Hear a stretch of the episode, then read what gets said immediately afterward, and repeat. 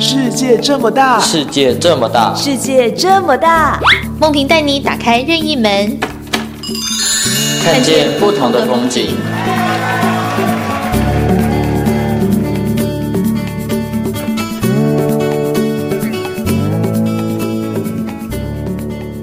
听众朋友您好，欢迎收听今天的节目，我是梦萍。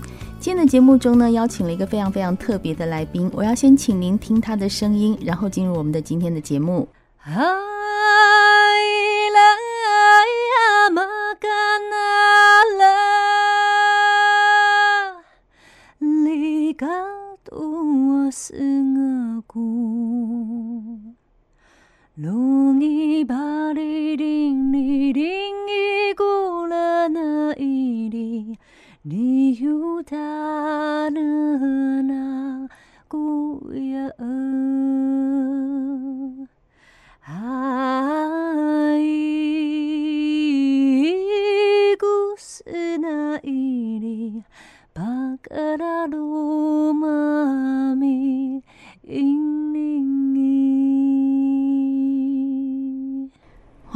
这个声音你有没有觉得很熟悉呢？有没有把你的回忆拉到二零一零年的台北花博会呢？那时候有一个剧场啊，演出的是《百合恋》。如果在那段时间有去看的人就知道，他演了一百九十几场，巴冷公主唱了一百九十几场。那刚才这个歌声就是巴冷公主要嫁到鬼湖的时候，她说：“当你们看见我的头饰慢慢消失在湖底的漩涡，表示我已经进入湖底，我的样子，我的歌声会永远在这个部落里。”听众朋友，隔了十二年，巴朗公主并没有消失，而且以更美的姿态出现了。我们欢迎伍思爱。Hello，各位听众朋友们，大家好，梦萍姐好。哦，刚刚听到那个声音，我觉得我十几年前的回忆全部出来了。哦、我是刚刚听了你讲那一段，我现在真的鸡皮疙瘩爬起来哈。对，真的、嗯，因为鬼狐之恋对你来说。应该有很深的意义。其实老实说，对我们听众、观众来说，也有很深的意义。嗯、因为当年那个美丽的巴冷公主在那边唱的那个歌的时候，你知道吗？外面有多少人在排队听啊？排不到的人就扒在那个墙上 看你演出。嗯。我觉得是因为那个百合恋的故事真的非常的美，然后它也诠释了《鬼狐之恋》那一首歌原本的故事，就是蛇神跟巴冷公主相恋的故事。嗯，那可以说是有点像是异族的，以前可以说是异族通婚的感觉，但也可以说是呃两种不同的族群他们彼此要互相融合的时刻。我觉得那是非常的美的，真的很美。其实不止歌声美，你人也非常美。谢谢。那个。造型在台上的时候，真的说真的，隔了十几年，我一直都没有忘记过。Oh. 嗯，那。我刚刚讲说，伍思在以更美的姿态出现是真的，因为他去年发行了一个全阿美族语的专辑，对，哦，入围了，在今年入围第三十三届金曲奖的最佳原住民语歌手奖，哎，然后我看的时候，我说，哇，伍思爱回来了，当年的巴冷公主，哎，嗯，对呀，这个这部分真的是很感谢，对，就是我觉得是很感谢创作这张专辑，我也谢谢我自己，也谢谢这呃十几二十年来的养分，只能这么说，因为从小一直都。很喜欢表演，很喜欢唱歌。那其实也在这一条路上，嗯、呃，说本来可能对于梦想有有有破灭的时候，就是会有那种不想唱歌的时候。嗯，那后来我就觉得很奇妙，就是就是有一个声音就告诉你说，你再继续回来唱吧。那当我没有很想要唱的时候，他就让我去演了舞台剧。结果演了舞台剧之后，演的是什么呢？音乐剧。结果发现没有离开过。对，就发现哎，怎么好像还是在这个圈子里面这样子？嗯，其实我刚刚讲说你沉寂十多年，并没有，因为大家只是没有在音乐上看到你。其实这十几年来。伍思代在舞台剧的表演是居多的，当然也曾经到对岸去发展跟音乐有关。嗯、就像你刚刚讲的，没有离开过音乐。对，就是发现反而有很多的一些跨界的音乐会演出，可能像是跟哲一老师啊一起合作演出很多的交响乐团，嗯、就是演出的形式也让我在这个音乐里面一直在层级去思考说，说如果未来我要发一张专辑。如果是全族语专辑，嗯，那会是长什么样子？嗯，如果意思是说，这十几年来你没有忘记过音乐，因为我觉得是要回到我小时候，我记得我第一次呃站在舞台上面的时候，我拿了我的人生的第一个麦克风，那个时候我大概才三四岁，然后是在、嗯、对有，因为家里有一张照片，我就是有看到我是在一个蓝色的货车上面，嗯、然后拿着红色有线麦克风，然后是爸爸妈妈他们还有老人家拱我上去唱族语歌。那这件事情对我来讲一直印象很深刻，就是我一直知道我很喜欢唱族语歌，然后我也很喜欢表演。演那我还甚至记得，我国高中的时候，因为有长辈老人家很想听我唱主语歌，那我也一直说哦，我会发专辑，因为那个时候真的有唱片。公司有签约，oh. 所以他们就一直我会一直以为我会出专辑，嗯、然后呢，我一直迟迟没有出。但是你知道，老人家他们就是一个一个要准备回天家了，oh. 我就觉得他们好像再也听不到我要唱主语歌的这个心愿。于是呢，我就自己去买那种塑胶壳很薄的那种 CD 壳，然后我就请老师们帮我录 CD，然后唱主语歌，然后我还自己写那个曲序，用自己手写，然后封面印我的那个照片，然后签名，就说老人。家就是带带这个专辑给老人家听。那如果家里没有 CD 的，我就是把它请我妈妈把它烧成卡带，因为就只希望他们能够在这段期间里面，就是可能他们要回天家之前，能够陪伴他们，因为他们想听，因为他们觉得小朋友很少有人可以唱祖语歌，或者是大家比较还那个时候还没有那个动力要去传承，这样听起来很感动哎、欸，我就觉得。如果老人家收到这个专辑，他会觉得说很安慰耶。我就是没有忘记，对哦，没有忘记，嗯，这四个字好重要。所以其实音乐的种子在很小很小的时候就埋在你心里了。嗯，即便在这十几年，你还是这个种子并没有忘记，而且是逐渐萌芽的感觉。对，我觉得好像有这种，而且嗯，我觉得能出这张专辑，那葡萄树上女孩也算是一个天时地利人和，嗯，然后也是我从来都没有忘记，像。那葡萄树上女孩这个专辑为什么会有这个名称？嗯，一方面呢，是因为我的阿公阿妈他们在生前的时候很喜欢一首祖语的诗歌，叫做《主是葡萄树》。哦，那其实这个是一个呃圣经的一个经文的经节。嗯、那主要意思在讲说，就是枝子要延伸更多枝子，可以结出很多的果实。嗯、那所以我也很希望听到这张专辑的人，呃，他们也能够感受到我想要传达的生命是影响生命的。嗯、所以每一个人一旦有连接，哎、欸，你有没有听过这样子的音乐？那大家互相有连接的话，都有可能在大家心中会萌出不同的故事，这样子。所以你每一首歌的创作其实都有它一个特定的意义喽。对，有意义跟故事，嗯、所以封面呢就会有不同的印记跟符号。主要也是因为每一首歌都有不同的印记，也有点像每一个人身上有不同的印记。那我们要扎扎实实的把这个印记活出来的那种感觉。嗯，好，嗯、那我们来举例哈。我们刚刚提到说每一首歌里面都有一个特别的故事跟印记。嗯，那这首歌里面有一首很轻快，然后感觉比较明亮的是微笑的眼睛。嗯，哦，这个一定也有故事吧？对，这个故事呢，其实我之所以取名叫《微笑的眼睛》，其实这首歌是跟一位呃台湾非常有名的盲人钢琴家黄玉祥合作。嗯、那玉祥，我其实是已经认识十几二十年的朋友。那他呢，我们又在二零一九年的一次圣诞节的呃活动上面又再次的碰到。嗯，然后我就跟他一起合作歌曲。那有时候跟他跟他聊天的时候，跟他弹的琴，你就会觉得，玉祥他虽然看不见，嗯、可是他却看待世界一切美好。所以那天音乐会结束之后，我回到家就哄我女儿睡觉，要看着我女儿就是那个睡觉的样子，那个眼睛很像微笑微笑的样子。哦，嗯，对，于是我就写下，就是不知道为什么，就是。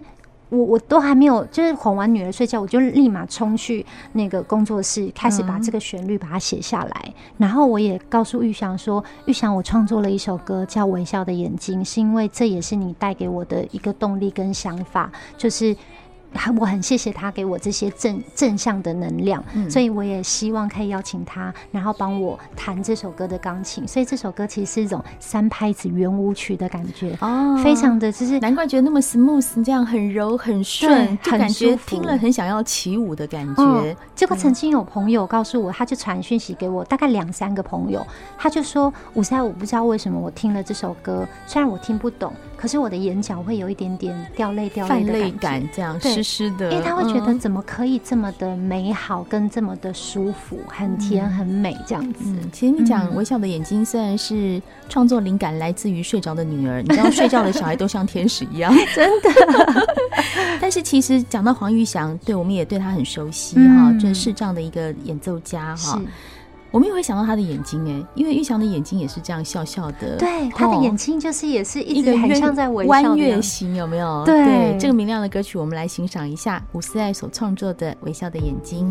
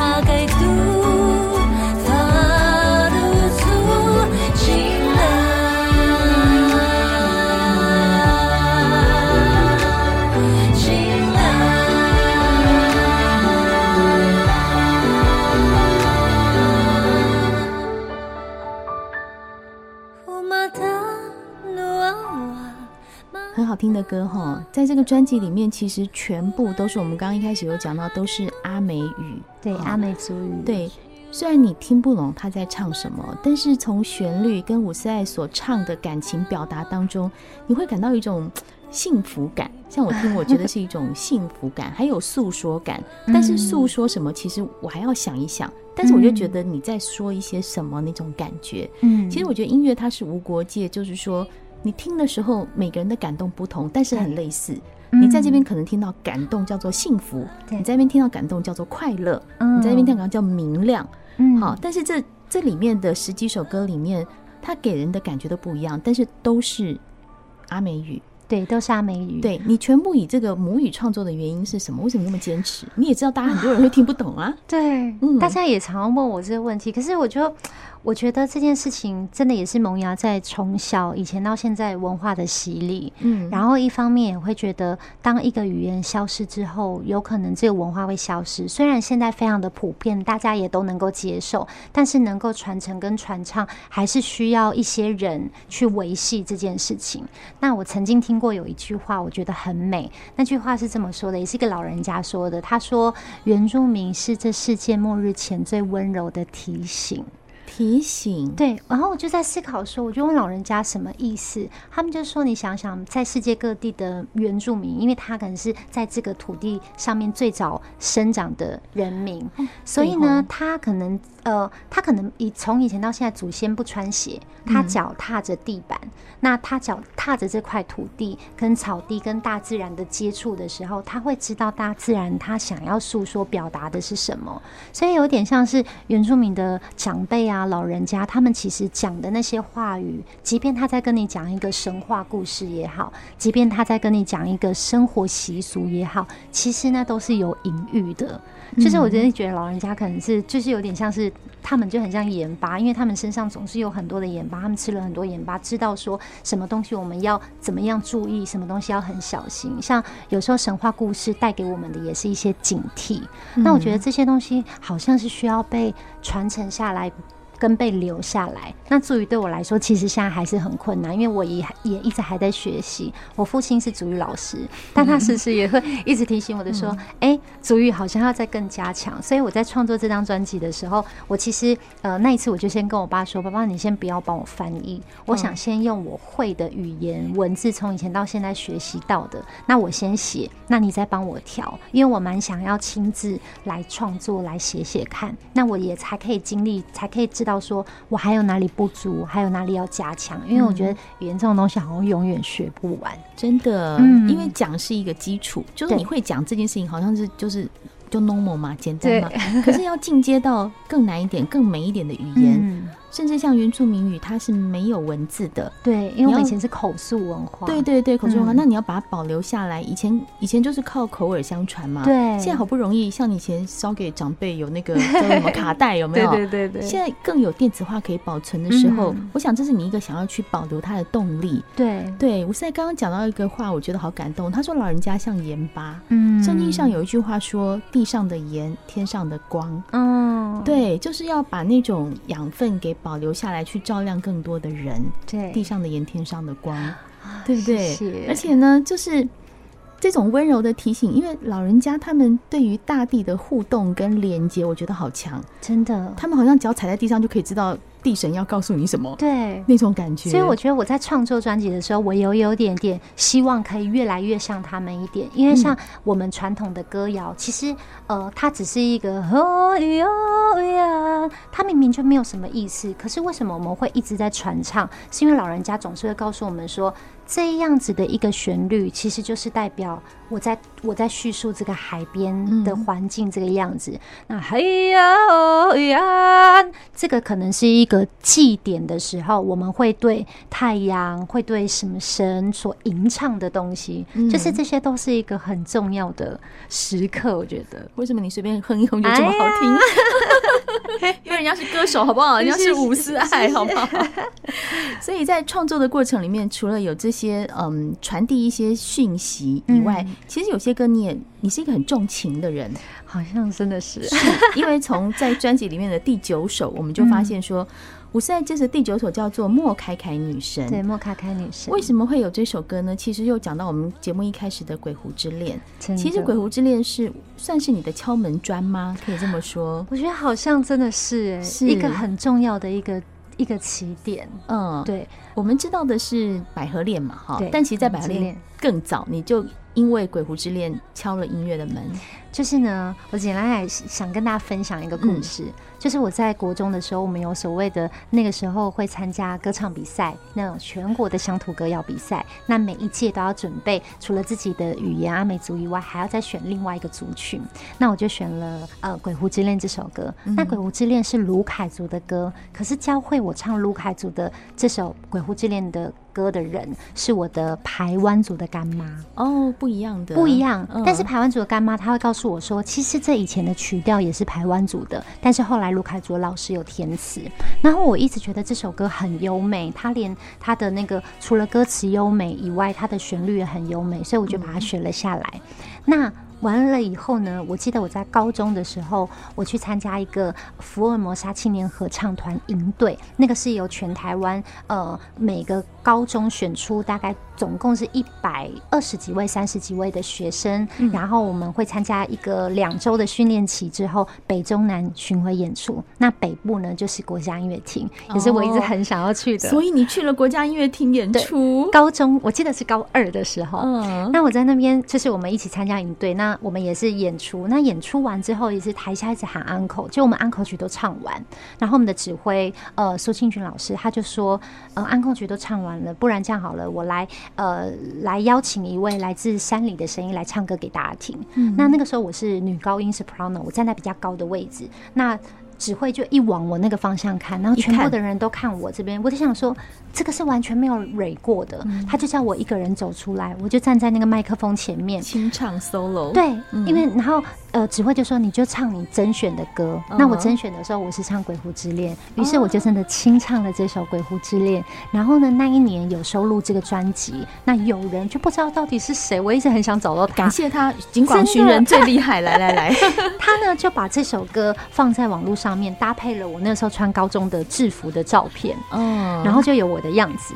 那后来呢？一直到二零一零年，我去甄选这个百合恋的女主角巴冷公主，我也是唱了这一首《鬼狐之恋》去 audition。嗯、那那个时候，屏风表演班的导演黄志凯导演，他就呃甄选完结束之后，他就走过来就说：“伍思爱，你是那个呃有一个女孩，她在 YouTube 上面就是唱《鬼狐之恋》，然后穿着制服，然后唱歌的那个女孩嘛？”我就说：“对对对，那个就是我，就是我本人。”对，他整个鸡皮疙瘩说。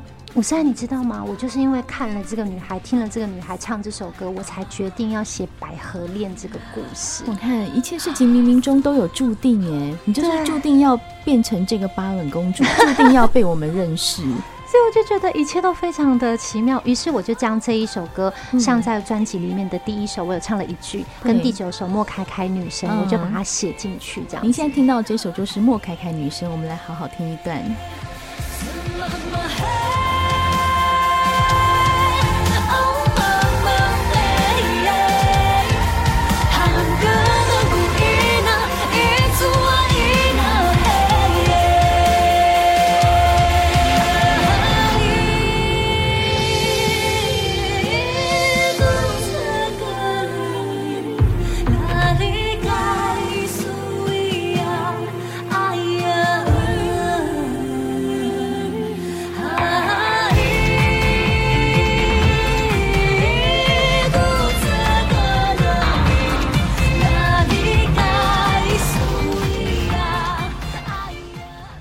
多事情一路走来，从你年轻的时候到现在，其实你没有离开音乐的路，对，而且那个种子是一直在音乐里发芽。嗯，其实很多年轻朋友会有这样的想法，就是假设我也很想在音乐路上走，或者我有一个梦想，只是中间一定会有坎嘛，人生哪有那么顺利的？真的，对，一定会遇到瓶颈啊。如果遇到这个状况怎么办呢？我我蛮想要分享给大家我自己的有一句算是名名名言吗？嗯，就是我常常都会告诉我自己说，相信离梦想越来越近。就是凡事虽然我们要努力没有错，可是如果当你先相信你可以站在国家音乐厅的舞台上，嗯，你先相信你可以站在哪一个舞台上面的话，或许它就会慢慢的实现。我记得我印象非常深刻，呃，之前我去参加好声音的比赛，那一直到最后总决赛的时候呢，我就说。好希望有一天，因为那时候总决赛在鸟巢，我觉得我就会摸着那个地板，然后就说，我希望有一天我可以再回来这里，或是在国家音乐厅演出的时候，我就摸着地板说，我希望有一天我会再回来到这里。就是没有想到，就是每年可能就可能有一些演出就会哎、欸、一直会回来，我就觉得这件事情那个能量跟那个动力，它会一直不断的循环。就只要你相信你可以做得到，当然还是要付出与行动很重要。嗯，许愿就有力，嗯、其实就有愿有力的概念。因为当你在相信的时候，你不是就是随便说哦，我相信，我相信，你一定是在往这条路上走。嗯，那往这条路上走，一定要付出努力嘛。你不会说我想要上国家音乐厅的舞台，然后每天都躺在家里面，不会嘛？因为你一定会去想要去做音乐方面的努力跟练习。对，所以相信离梦想越来越近，那是真的。就人家讲有愿有力是一样的道理。是，对。所以如果你在走在某条路上，你觉得现在有点坎坷的时候，嗯，来听这张专辑，好不好？